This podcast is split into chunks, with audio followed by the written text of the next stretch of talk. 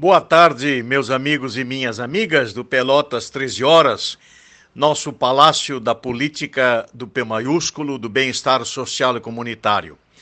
Fala-vos desde Rio Grande, neste meio de feriado, um dia bastante cinzento, algum vento bastante forte, que aliás tem tudo a ver, esta ventania, esses tufões que temos por aí, tem tudo a ver com o dia de finados ou das almas. Então, uh, para fazer uma breve recapitulação histórica e importante nesses dias, dia 31 de outubro, domingo, foi o dia da reforma.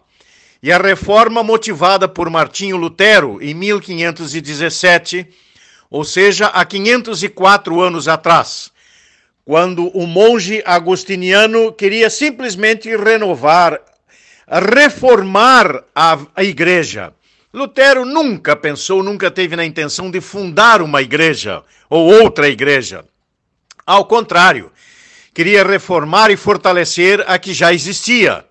Infelizmente, com suas teses, das 95 teses lá na Catedral de Wittenberg, lhe causaram a perseguição, a excomunhão e só não foi feito fogueira, colocado na fogueira, porque se escondeu nos cantões do interior da Alemanha.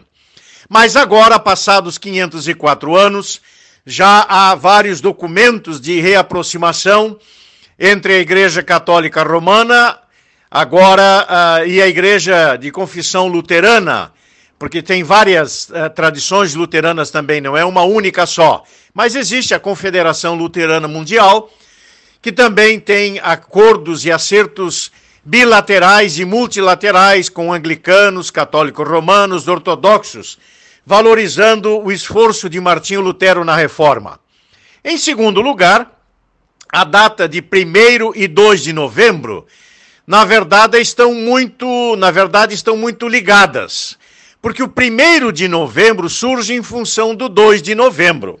Então, nesta época, e depois essa data foi marcada, 2 de novembro, dia das almas, Hades o rei dos infernos, aquele que cuidava o portão das almas, o rei Hades abria os portões para as almas darem uma voada, uma sobrevoada e passearem pelo universo.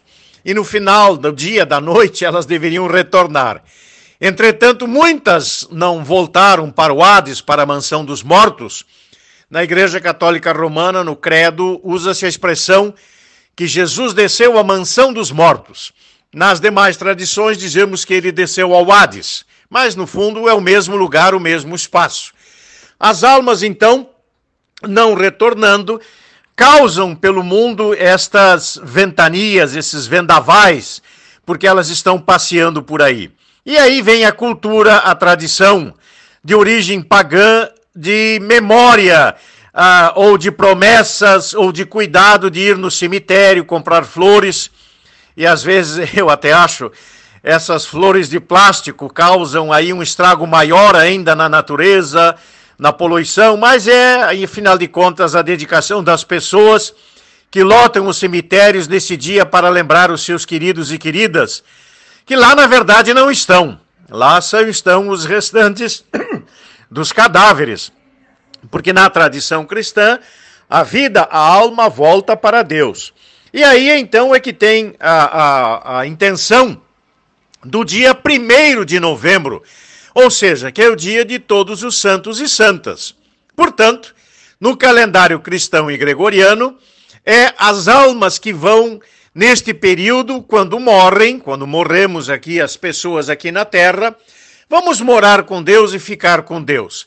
Por isso, na tradição anglicana, luterana, metodista, não temos a alma das mortes, nem as indulgências da, da, do perdão dos pecados que era comprado, ou a oferta né, de dinheiro às igrejas para tirar as almas do purgatório, as almas do inferno. Não.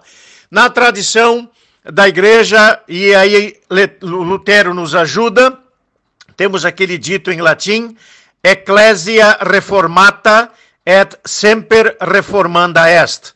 Ou seja, a igreja precisa continuar se reformando, se atualizando, se contextualizando em todos os tempos, em todos os momentos. Esta é a base da reforma e que nesse dia de todos os santos, na lembrança de nossos queridos e familiares falecidos, guardemos a nossa hora também de irmos para o reino dos céus, voltarmos para a casa de Deus, como diz Jesus, na minha casa tem muitas moradas.